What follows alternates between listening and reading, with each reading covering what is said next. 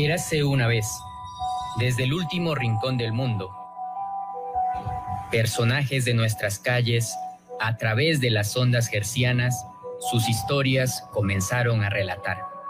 Eran cuentos impregnados de alegrías, de tristezas, pero más aún de esperanza y enseñanzas. Empieza en este momento un nuevo cuento que no es cuento, una vida, una experiencia relatada por su propio autor. Bienvenidos a Cuentos que no son cuento.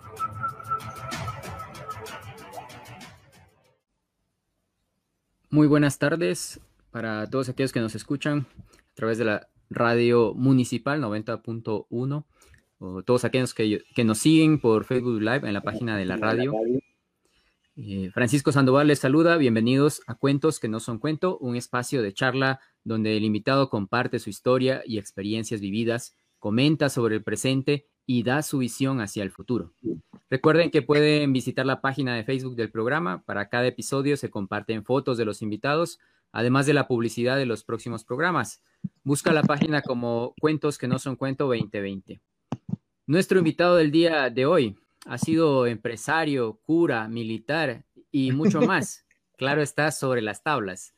Lleva el arte y la cultura en sus venas, un actor lojano carismático, también guionista, actualmente director de Teatro Quimera y director creativo del Teatro del Duende. Él es José Gómez. Hola Pepe, ¿cómo estás? ¿Cómo te va? Un saludo. Hola Panchito, ¿cómo estás? Un saludo para todos los que nos escuchan aquí en Radio Municipal y cuentos que no son cuentos. Cuando dijiste empresario y todo, dije, ¿quién más vamos a tener ¿Quién más está aquí con nosotros? te, te, viste muchos de esos papeles, creo, en algunos de ellos, ¿no? Creo que empresario en la obra de JJ o en alguna de ellas, bueno, luego iremos hablando en cuáles. claro que sí. Mm, bueno, eh, como para, para, comenzar este, este cuento también un poco, eh, quería preguntarte, pues, eh, desde, desde cuándo nació esa, esa chispa y esa pasión por, por eh, la actuación, ¿no? Eh, ¿cómo, ¿cómo, fue? A ver, yo creo que más o menos hace unos 17 años, sí, 17, 18 años, con los primeros intentos, con los primeros colectivos que se estaban armando en la Universidad Técnica. Entonces, creo que por ahí comenzó una especie de curiosidad para poder ser parte de, algo escénico. Ahí como que seríamos más o menos hace unos 17 años. Pero antes de eso yo creo que tenía muchísima curiosidad yo por eh, especialmente el cine y el trabajo del actor dentro del cine, ¿no? Eh, recuerdo películas que me llamaron muchísimo la atención, especialmente una llamada Tango Feroz, una película argentina. Y a raíz de esta película yo comencé a buscar más de un cine diferente, un cine alternativo, un cine independiente, como quiera que se le llame, ¿no? Eh, y dentro del cine comercial también, es decir, cine. A través de ese camino del cine fui hallando amigos, eh, viajando también, eh, conociendo especialmente lo que era el trabajo del actor y una cosa lleva a la otra y de repente que terminé con mi primera experiencia escénica, digamos, sobre tablas en la, cuando se formó el segundo colectivo en la Universidad Técnica con la dirección de Manuel Salgado. Ahí comenzó todo, digamos. Ok, ¿y cuál, cuál fue esa primera obra, digamos, en la que pudiste participar de alguna forma? La primera obra en la que pudimos participar, sabes que ah, hay dos, dos que marcaron este, el inicio de todo. Una llamada La Cana, que fue bajo la dirección de Lino Salinas, que estrenamos en la Alianza Francesa. Y la otra, en cambio, una obra que se me escapa ahorita el nombre, pero era sobre tres personajes en alta mar. Se llamaba así, en alta, mar. Exacto, éramos tres personajes en una barca en alta mar, decidiendo eh, en una relación de poder cómo nos podíamos comer a otro personaje. Y, y, cómo le íbamos a convencer de que se deje comer, porque en realidad estábamos los tres en alta mar, no teníamos que comer y era una relación de poder, pero principalmente convencerlo a él que se deje devorar y que le guste, ¿sí? Entonces ahí más o menos eso era. Esa fue, esas fueron mis primeras experiencias. Y bueno, y, hablando un poco de esto, eh, ¿cómo, ¿cómo, se forma un actor en Loja? Bueno, tú que has tenido la, trayectoria, ¿cómo ha sido un poco ella, no? ¿Qué, ¿Qué, tan posible es esa formación? cómo se forma un actor en Loja. Yo creo que es, eh, creo que muchísima experiencia, solo estando eh, delante de las cámaras, estando participando en absolutamente todos los eventos, obras, películas, cortos, proyectos, experimentos, todo lo que haya en escena, ¿sí? Y tratando con la mayor cantidad de, directores, de perspectivas, de visiones. Y esa creo que fue una gran, una gran suerte para mí. Tuve la oportunidad en todo este tiempo de participar con la mayor cantidad o casi todos los mm, directores mm. escénicos, teatrales y también de cine que estaban aquí en Loja y poder conocer todo tipo de modelos de producción de una película, modelos escénicos, visiones al respecto, visiones artísticas, estéticas sobre el trabajo del actor, eh, cómo desarrollar una obra, de obras comerciales, musicales, eh, todo tipo de teatro, lo más que se pueda. Entonces, ese fue mi camino, poder nutrirme y enriquecerme eh, de todo lo que hay aquí. Y luego, pues, de, todo lo que pueda permanentemente después en, viajando. Tuvimos la oportunidad de recorrer, casi yo creo que he recorrido en todo este tiempo todo el país, solo me falta la Amazonía, con obras, con obras y con, y con proyectos, ¿no? Entonces, conocer distintos tipos de públicos, conocer cómo se ven las cosas en otros lados. Eso fue fantástico. Entonces creo que esa es la experiencia. es como, como nos hablas de, bueno, de una trayectoria larga de 17 años, un poco más también, pero bueno, y siendo así, de, de niño, ¿qué, ¿qué querías ser? Eh? Si no era actor, ¿qué hubiera sido, Pepe? Sabes que a mí me gustaba muchísimo, creo que eran dos cosas, ¿no? La primera, me gustaba mucho ser taxista, esto es lo que quería. Sí, creo que por ser taxista. Taxista, ya, muy bien. Sí, sabes que eh, ahora que lo pienso, ¿por qué quería ser taxista? Creo que era porque me permitía un trabajo que yo desarrollo, algo que es parte de mí, que es la introspección, ser un observador de las cosas, de lo que pasa. Entonces, yo suponía que estando detrás de un volante tenía la oportunidad de poder observar de poder tener mucho tiempo conmigo mismo para pensar, mientras recorría aleatoriamente las calles. Y escuchaba todo tipo de música, etcétera. Eso me gustaba, creo, del trabajo, que era muy solitario, que era un trabajo para uno, ¿no? Y recorrer. Creo que eso es una metáfora también de lo que, de lo que yo, de lo que me define. La introspección, la observación, el recorrer, eh, el azar, el ser aleatorio. Es decir, coges una ruta como en, tu taxi y te vas por un lado y por otro de manera azarosa, ¿no? Claro. Eso, me encantaba, creo. Es esa libertad. ¿Y ya te ha tocado ese papel alguna vez en, el teatro? No, pero verás que tengo un proyecto, un guion desarrollado justamente eh, en una cabina de taxi. Es un ah. taxista, dos personajes más. Es, algo muy, muy chévere que ojalá algún rato lo podamos, lo podamos desarrollar. Y solo en una cabina se desarrolla toda la historia. Genial, debe ser una historia genial. Y bueno, ¿y cómo, cómo, ve, cómo vieron los, los inicios de tu actuación en, casa, en familia? Eh, ¿Qué tan entendible? Bueno, hay, hay más personas que se dedican al arte dentro de casa. bueno, sabes que siempre tuve, eh, si no tuve la aceptación, tuve la tolerancia ¿sí? a todo lo que yo hacía recuerdo un momento muy importante en el cual tenía que hacer una obra, fue en el Museo del Banco Central, y quedarme solo en interior. Esa fue la, mi personaje se quedaba solo en, ropa interior. Entonces, a mi madre no le gustaba mucho la idea, y menos obviamente. Entonces, pero mi hermano me acuerdo que le dijo, es lo que, vamos a verlo, es lo que le gusta, ¿sí? Es lo que quiere hacer. Entonces, creo que sabía que detrás de, de esa, ya no hobby, ¿no? Sino una especie de búsqueda, una búsqueda muy personal, una búsqueda tremendamente personal, había, había un apasionamiento, ¿no?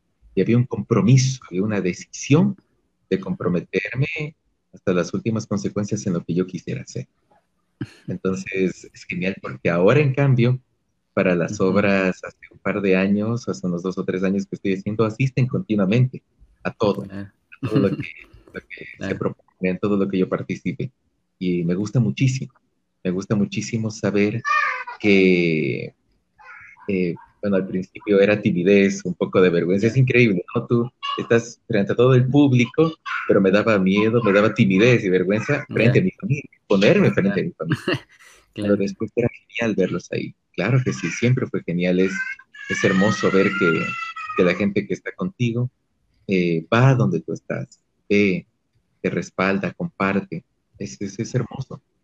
Sí, porque creo que el actor, a diferencia de este personaje que te contaba como artista y todo eso, el actor debe compartir, necesita compartir, necesita ser compartido, necesita que su trabajo sea compartido, disfrutado y que los demás este, también disfrutan y compartan. Esa es una sensación fantástica. Bueno, ahora que, lo mencionas, eh, generalmente, bueno, uno tiende a pensar luego de ver el actor en, eh, en, las tablas, ¿no? Que generalmente debe ser una persona que nada tímida, ¿no? Todo lo contrario, muy extrovertida. Eh, ¿Tú te consideras así o cómo has, ido asumiendo ese, ese reto, ¿no? Dentro de, del teatro. Bueno, sabes que um, una vez aprendí leyendo a Alfred Hitchcock, ¿no? El, el director de Psicosis y todas estas películas geniales, que uno tiene tres personalidades cuando se dedica a ser parte de un Star System, digamos, o ser parte de un trabajo del actor. El primero es el actor como tal, el trabajo que uno hace como actor. El segundo es, en cambio, la imagen pública que uno genera a través de este trabajo, ¿no? Llamémoslo como un Star System en Hollywood, digamos, ¿no? La imagen que tú das, ¿de acuerdo? Y el tercero, en cambio, quién eres en casa. Son tres cosas muy distintas y que son parte de una sola persona. En ese sentido, yo considero que me gusta muchísimo eh, o tratar de manejar una imagen pública que sea lo más de bajo perfil. Que no me asocien con ningún papel, que no me asocien con ningún trabajo, que sea libre, ¿sí? Para poder tener la posibilidad y la libertad creativa de asumir cualquier tipo de papel en cualquier tipo de circunstancia. No ser asumido como, a ver, como alguien súper bien, extrovertido, con una imagen este, específica. No sé si me entienden. Sí, sí, claro, sí, sí. Ahí creo que les pasa, les pasa muchas veces a, ciertos actores que hacen un papel muy bueno en una obra o en una película, ¿no? Y luego de eso como que quedan bastante encasillados, o bien en un papel de, de malo o en un papel de... Así es, Panchito, tiene, esa es. Mm, esa es la imagen pública. La imagen, en cambio, como actor es este, también lo mismo. Necesito yo un espacio de, a ver, un espacio para poder desarrollar todo el trabajo que yo pueda hacerlo. Y a veces eso lo hago em, siendo muy, analizando, o siendo muy observador de la obra. Entonces necesito que yo como actor creo que puedo dar la impresión de ser alguien muy comprometido en lo que hago. Como imagen pública, perfil bajo. Y en cambio, como alguien en casa, ah, Dios, aquí necesito la calidez, la calidez de mi casa. Yo también este poder eh, saber que puedo dar esa calidez y ese afecto y ese cariño, ¿no? Esa seguridad. Esos tres pilares creo que componen la, la imagen de uno como actor. ¿no? Como el trabajo del actor que uno decide hacer. Y me gusta mucho llevar las cosas así. Por ejemplo, ahora, como parte de Teatro Quimera, que es la compañía de artes escénicas del municipio de Loja, me gusta muchísimo que sobre el nombre mío o sobre el nombre de nosotros está el nombre de la compañía y es un trabajo de Teatro Quimera. Es una leyenda, es una adaptación, es un cuento, es un, etcétera, de Teatro Quimera no es mío, sino primero parte como una especie de creación colectiva y luego es el nombre que, que, acompaña la obra, no es mi nombre. Claro. Eso aprendí un poco también de leyendo a David Lynch, a veces el nombre del autor está muy unido al de la obra y también eso en ¿sí? Una obra, una obra de no sé quién. Y ya se sabe qué tipo de trabajo va a ser. ¿Qué tipo de trabajo? Claro. Entonces me gusta no esté asociado. Es, eh, generalmente, claro, cuando tienes un autor eh, que te agrada, ¿no? Sobre todo hacia las, bueno, novelas, lecturas, pues eh, ya asocias o, entiendes que esperas algo de, cierto tipo, ¿no? O sea, por ejemplo, tienes a Gabriel García Márquez, entonces esperas realismo mágico o algo similar, ¿no? Y también creo que sucede en el teatro, ¿no? bueno, eh, para preparar un poco esta, esta charla, ¿no? Le había pedido a Pepe nos ayude con algunos momentos eh, especiales que él cree han ido marcando su, su, su trajinar por la vida, ¿no? Su caminar. Y entre ellos, eh, uno de los primeros que nos mencionó es eh, una obra que se denomina Corazón Valiente, eh, que realizaste con el grupo de estudiantes mujeres de la carrera de desarrollo infantil del Instituto Superior Tecnológico de Loja. ¿Qué recuerda esta obra? ¿Por qué la, la, marcas como un punto importante para ti? Bueno, sabes que cuando tú me pediste hacer un listado de los momentos más importantes, y yo cuando también los pienso, siempre surgen momentos que, no, que son extra escénicos. Es decir, no es una obra o una función en el teatro que yo recuerde y diga esto me marcó. Están bien, me gustan muchísimo y son importantes, pero hay otras cosas, en cambio, otros momentos de la carrera y del trabajo que son para mí sumamente importantes. Esta es una obra que trabajamos con estudiantes mujeres de la parroquia de San Lucas, de Catamayo y de aquí también de Loja, que en una materia de arte escénico o de expresión artística, perdón, querían presentar un proyecto. Entonces, la mitad de, casi la mayoría de ellas eran indígenas y ninguna tenía experiencia escénica. Y también tenían eh, eh, situaciones de timidez, ¿no? De vergüenza. Era primera vez que alguna de muchas de ellas pisaban un escenario o se dirigían a otra persona. Entonces, eh, desde ahí, comenzando con el proyecto, era un proyecto completamente genial, fantástico, porque se generó toda una obra en torno al tema de la violencia de género, ¿sí?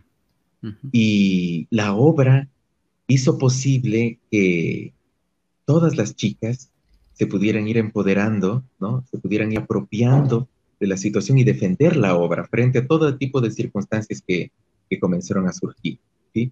Primerito, por ejemplo, la distancia tenían que viajar desde San Lucas a llegar a Caloja una mañana, una, mañana del sábado para poder ensayar, tener listos los papeles y volver otra vez a San Lucas y seguir ensayando.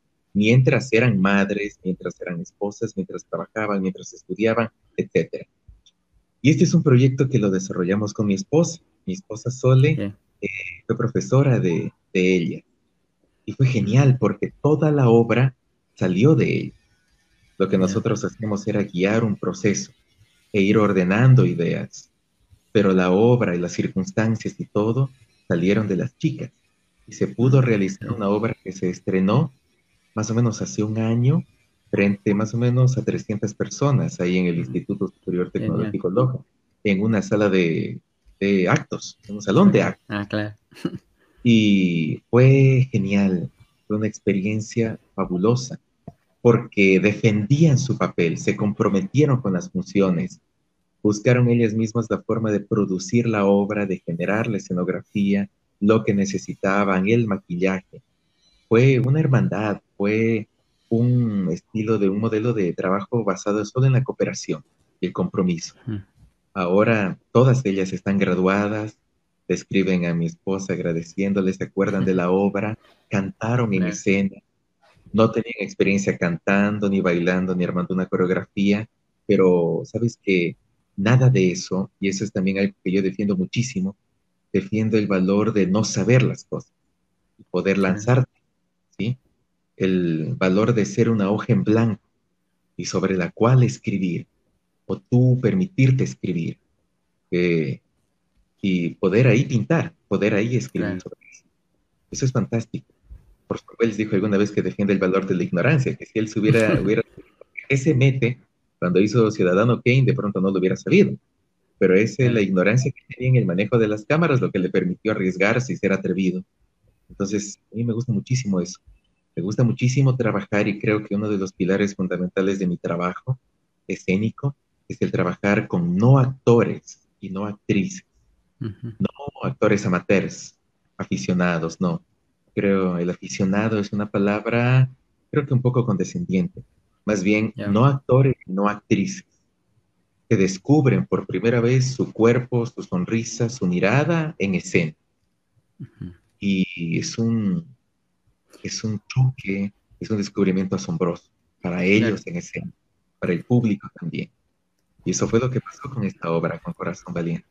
Em, igual con esto que, que comentas, creo que, bueno, la mayoría de, nosotros o todos eh, deberíamos en algún momento hacer eh, o tener algún contacto con la parte de actuación, ¿no? Y con eh, el despliegue corporal sobre todo. Bueno, yo por ejemplo, en el caso como profesor, siempre he pensado que lo que me haría falta es algo de, de ese tipo, ¿no? Porque generalmente es donde nos hace falta un poco de empatía también para saber llegar correctamente, tanto corporal como gestualmente también hacia hacia las personas, ¿no? Y, muchas veces nos hace falta eh, de esto. Por eso, qué bueno que, lo mencionas y que eh, haya muchos espacios también abiertos eh, para que todos en algún momento puedan por lo menos tener una experiencia pequeña de este tipo, ¿no?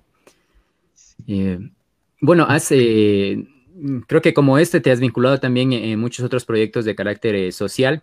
por ejemplo, bueno, en los que me comentabas estaba, por ejemplo, la parte de los talleres escénicos y de manipulación de títeres con el cuerpo de Bomberos de Loja.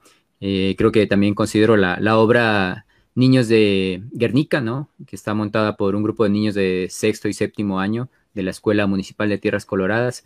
Eh, ¿Cómo ha empezado este trabajo dentro de proyectos sociales y cómo te ha impactado a ti personalmente, ¿no? Y también hacia la sociedad, ¿cómo crees que ha impactado? Bueno, sabes que hasta el año pasado todos nosotros nos encargábamos de dos escuelas municipales para montar una obra. Y hace dos años yo tuve la oportunidad, siempre trabajé con Tierras Coloradas, hasta el año pasado creo que fue, montando obras con los niños allá.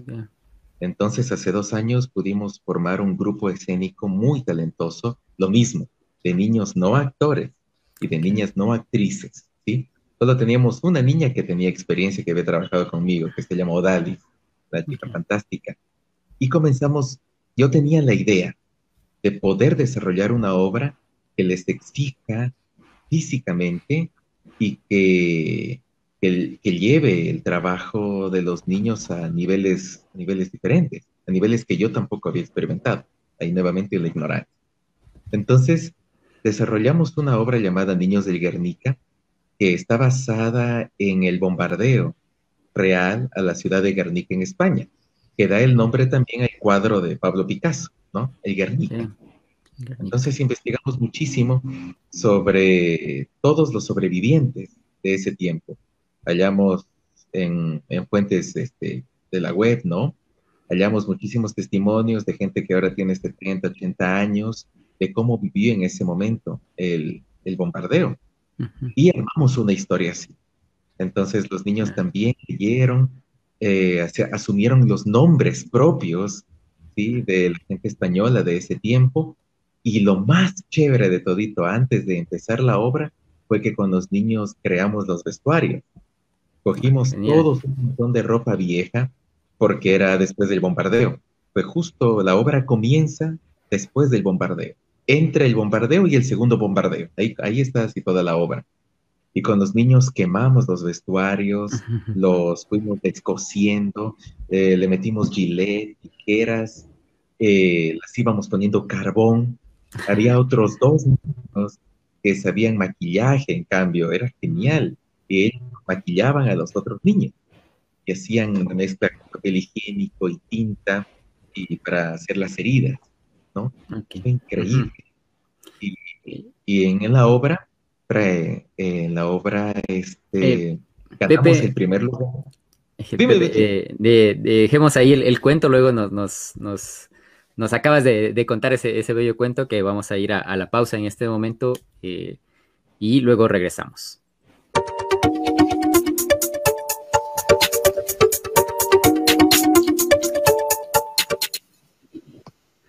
Bueno, estamos de vuelta en Cuentos que no son cuento, este día eh, con un actor, guionista lojano, eh, José Gómez Pepe. Eh, bueno, justo nos estaba eh, contando una historia muy bella sobre una obra, Los Niños de Guernica, montada con niños de la Escuela Municipal de Tierras Coloradas. Creo que te interrumpió un poco el cuento, nos estabas diciendo algo de que habían ganado un premio, ¿por qué no nos concluyes con esa historia tan bella, no? Sí, claro, este Panchito. Pues resulta que hace dos años en los festivales de artes escénicas se arma desde el CASMUL, ¿no? Desde el municipio, entonces se participan todas las escuelas y también pues es un festival de teatro, ¿no? Dirigido por escuelas y colegios. Presentamos la obra y era increíble ver la sensación, a la vez la, la timidez, el peligro, la emoción, ese caminar por hielo delgado, ¿no? Que uno siente antes de entrar a escena y verlos a los chicos explotar ahí después en el escenario y estar contentos de haber, de haber triunfado. Eso fue muy bonito. Eh, quería yo darles ese, quería luchar por poder eh, dar todo el esfuerzo y el compromiso para que los chicos sientan orgullo de lo que han hecho. Y creo que eso, eso se logró, fue una obra muy bonita todo el proceso, verlos a los chicos comprometidos, eso era importante. Creo que cuando, y eso es algo que nosotros hacemos como teatro quimera y también como teatro del duende, y que es algo que inculcamos también a, los, a nuestros alumnos, el hecho de que uno genera su vestuario, genera sus propuestas, busca escenografía, busca su utilería, eh, comparte las ideas, propone ideas, absolutamente eso, ¿no? Llega al escenario, lo limpia el escenario, está de principio a fin. Entonces, cuando, cuando te haces dueño de algo, cuando es como, como una relación tuya tan cercana que la cuidas con todo, entonces eso se nota. El público lo nota y el público lo agradece. Creo que es, una experiencia completa a la final y que da pertenencia también a, los niños sobre la obra, sobre lo que están haciendo y que los motiva mucho más para expresarse de forma correcta, ¿no? Sobre las tablas de la mejor manera, ¿no? Con todo el amor. Eh, qué bien, bueno, es, es una, una, experiencia genial la, que cuentas, Pepe, y como esa creo que debes tener eh, muchas otras eh, de, de, carácter similar. Bueno, también me comentabas, lo comentabas hace un rato que el actuar te ha permitido eh, viajar a lugares eh, lejanos, quizás remotos, eh, visitar con, obras o por otros motivos, por preparación, lugares difíciles. cuéntanos, por ejemplo, alguno de esos lugares que tú recuerdes por cariño, por dificultad o por otra cosa, alguno de esos viajes en, los que has estado, ¿no? Pues sabes que tuvimos una vez un viaje, hace más o menos unos ocho años, creo, fuimos a Esmeralda, ¿sí?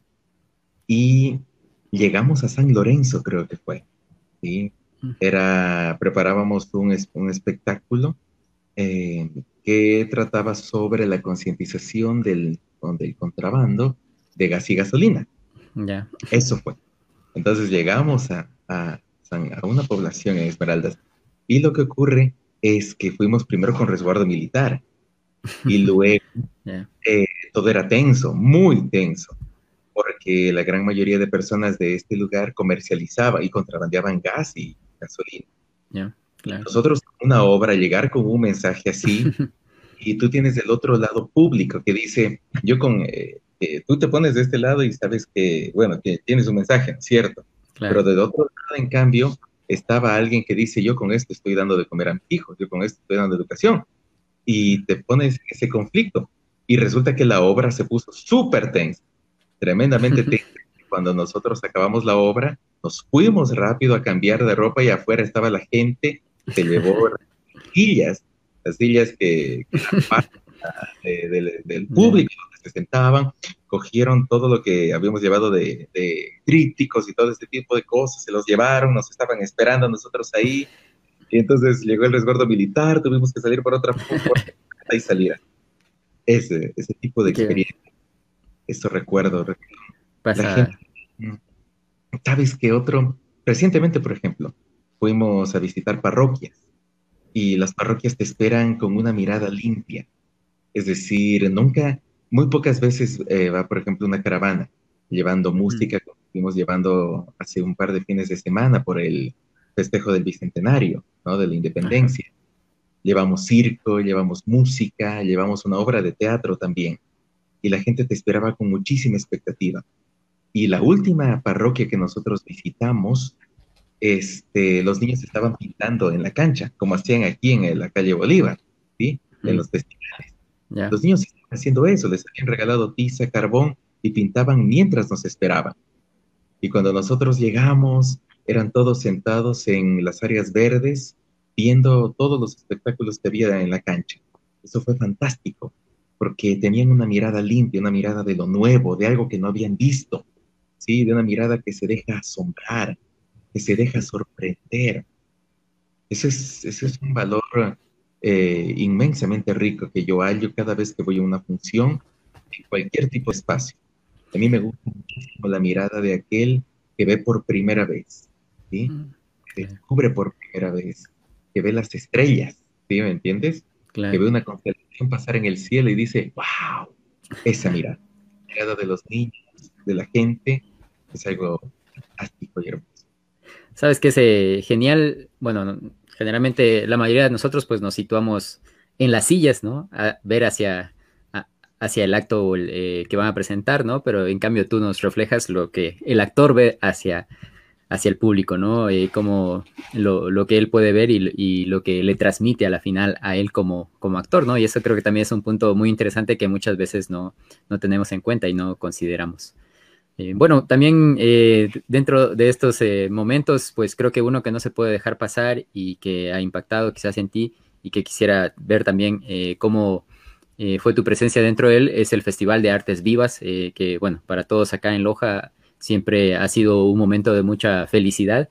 Y bueno, sé que tú has participado activamente en él desde la primera temporada que hubo, la, la, primera vez que se dio. Entonces, cuéntanos un poco de, eso, ¿no? Eh, ¿Qué experiencias te quedaron de, este festival, ¿no? Y de las diferentes versiones que hubo, ¿no? Bueno, eh, dentro de mi recorrido por los festivales, eh, recuerdo con muchísimo cariño, tengo experiencias en cada uno de ellos.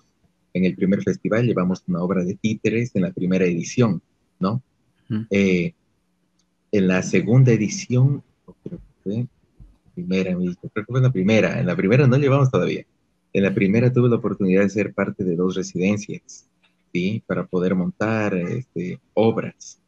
Una fue con Martín Peña y otra fue en cambio con Madeleine Loaiza. Eh, de, las dos, de las dos residencias, la que tuvo más dificultades y por lo tanto era una lucha todos los fines de semana y cada día de montarla, era la residencia con Madeleine, ¿sí? Ella es una gran directora de Quito, Martín es un gran director allá de Guayaquil, y tengo muy gratos recuerdos de las dos. Sin embargo, la residencia que montamos con Madeleine llamada para montar La Tempestad de William Shakespeare es algo que creo que marcó muchísimo mi, carrera y mi aprendizaje como actor. La forma como, cómo manejamos el grupo, cómo íbamos creando la obra, cómo cambiaba de un momento a otro por las circunstancias, por lo que al principio éramos como 40, luego nos quedamos como 15 la obra tenía que cambiar continuamente. Eh, Madeleine, recuerdo que llegaba, eh, tenía una fractura del hombro y llegaba así todos los fines de semana. Ese tipo de compromisos, lo que estábamos viendo, lo que estábamos descubriendo, yo tenía el papel protagónico, era próspero, ¿no? Y era en una isla donde se desarrollaba todo, era una de las, si, no, si mal no recuerdo, la última obra o de las últimas obras de Shakespeare. Entonces comenzar a leer, sentir que que a través de lo que uno hacía, realmente yo sentí un momento en un ensayo y en una obra que habíamos creado una especie de hechizo, una especie de magia en el escenario. El estreno fue súper tenso. Recuerdo que terminó el estreno de la obra en el festival y estaba sumamente decepcionado, estaba sumamente mal. Sentí que mi trabajo no había sido, no estaba a la altura de la obra. Entonces teníamos, uno tiene esa sangre en la cara, ¿me entiendes? Cuando uno tiene esa... Entonces tiene que buscar la forma de, poder dársela, de poder quitársela. Y luego la estrenamos nuevamente en el Benjamín Carrión, otra vez en el Teatro Bolívar. Eh, el elenco nuevamente se juntó, me pidieron a mí que, sea como, eh, como, director, digamos, encargado. Entonces ahí era la, eran los los momentos como para sacar adelante lo que no pudimos, lo que yo no pude hacer en el estreno.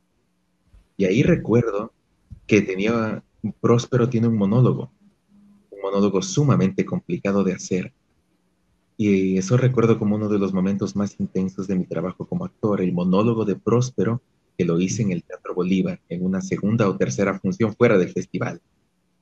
Eso, yo siento que ahí me pude llenar del magnetismo que necesitaba y llenar el teatro con ese magnetismo e incendiarlo de esa forma, solo con el poder de la palabra. Eso fue fantástico. Ese tipo de cosas que, te quedan como, como sueños, ¿no? Como pesadillas también. Claro. Están contigo. eso. Y, luego después, ya sí. Bueno, y eso, bueno, con todo esto que nos comentas también de antes que cuando había toda la posibilidad de, de estar en, en los teatros y grande. Y bueno, ahora frente al, último festival que fue totalmente diferente, eh, ¿cómo les ha impactado? Bueno, a, ti también, a, al teatro, ¿cómo ves esa percepción ahora que durante este periodo que no es posible eh, acceder a, los teatros, el, hacer obras eh, con público grande? Bueno, ahora mismo ya se está reactivando, pero no había toda esa posibilidad. ¿Cómo viste la, el festival en ese sentido ahora? Bueno, sabes que nosotros nunca dejamos de hacer actividad escénica en todo el tiempo. Migramos hacia el contenido audiovisual como lo hicieron todos, como lo hicieron casi todos, y luego después comenzamos a retomar la actividad escénica presencial. Entonces, jamás dejamos de, de trabajar, nunca paramos. En realidad, nunca dejamos de crear, de generar cuentos, leyendas, adaptaciones, luego de juntarnos para, para comenzar a, a otra vez a generar obras. Eh, creo que todavía, creo que el tema del festival y todos los componentes que están vinculados a él es un asunto sumamente complejo, muy profundo, muy complejo, muy entramado. Y lo único que yo puedo hacer ahorita es darte una visión mía muy personal de cómo lo vivimos y cómo lo pudimos confrontar. En el camino quedaron muchísimas cosas quedaron muchos proyectos escénicos por hacerse, el riesgo todo el tiempo de salir eh, de forma presencial a barrios periféricos, a las parroquias, con presentaciones en las plazas, todo, el miedo, pero a la vez el compromiso de salir. ¿Sabes por qué? ¿Qué es una ciudad si no se genera espectáculo, no generas atractivo, no generas la vida? ¿no? Para mí, este, todo lo que es un espectáculo artístico es generador de encuentro. Y si no tienes ese ritual tan importante del encuentro, entonces después, ¿qué más puedes ir perdiendo? Es en los teatros donde se encuentra la gente, es en la plaza donde se encuentra la gente, es en el parque donde se encuentra la gente. Y un concierto, una obra teatral, un espectáculo de circo, te genera encuentro. Ese encuentro es sumamente importante para la vida, para la supervivencia, para todo, absolutamente todo. Lo económico, lo cultural, lo artístico, lo convivencial se genera a través del encuentro. Y es el encuentro el que en estos momentos creo que de forma desesperada tratamos de, recurrir a él, de protegerlo, de preservarlo, de que no se pierda. Es el encuentro lo que te genera los rituales en la familia. Es el encuentro lo que te genera rituales en un, en un en un, funeral, en la muerte de alguien. El teatro está lleno de rituales que se dan a través del encuentro. Cuando se apagan las luces, cuando se aplaude, un abrazo, un beso, todo eso, ¿no? Ese encuentro. Entonces, tenemos que salir a preservar eso.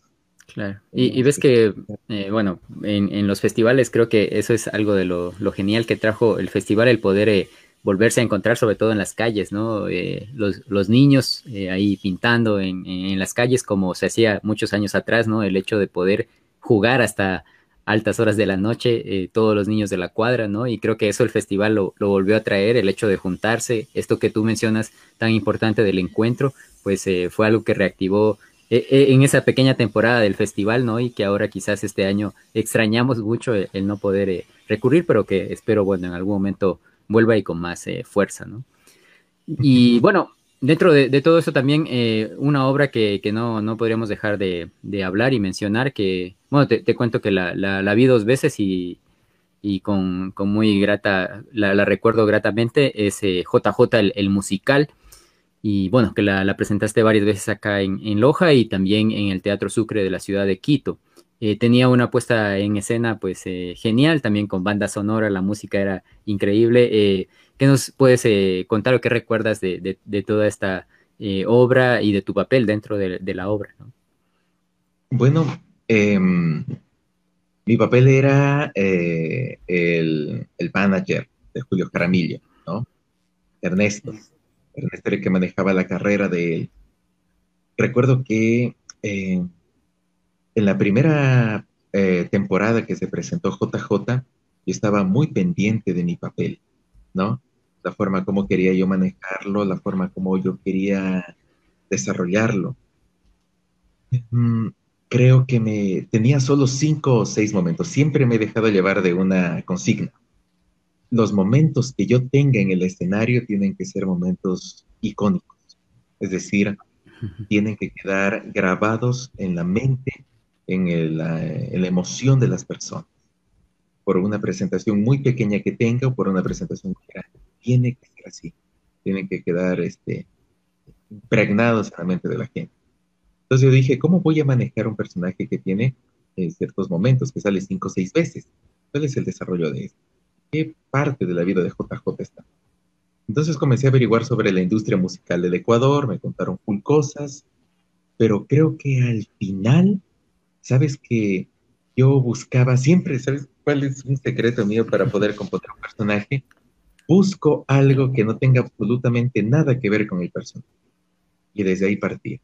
Entonces yo creo que para Ernesto, lo primero que se me ocurrió fue fijarme, eh, creo que fue en Donald Trump. No tiene absolutamente nada que ver. Pero dije, siempre es parte de lo que yo hago, tomar un personaje, alguien que está a 180 grados de él, y ver desde ahí a dónde para. Tal vez vuelva, tal vez sea un camino muy complejo, muy complicado, pero tiene que ver algo. Tiene que ver por ahí este, el hilo, mientras más se extienda para mí es mejor.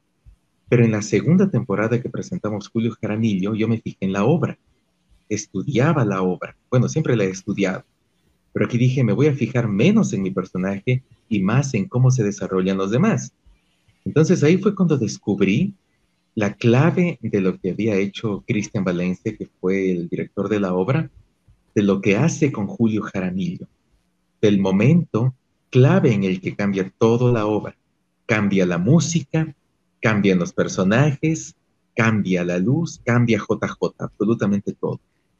Entonces descubrir eso le dije yo, Cristian, este, alguna vez que conversaba contigo, sé, sé en dónde es el momento en el que cambia todo y por qué escogiste esta música aquí, esta música acá. Yo no conozco la música de JJ, pero le dije, tengo una idea de por qué este tipo de música está aquí y luego este tipo de música está después. Ya lo sé.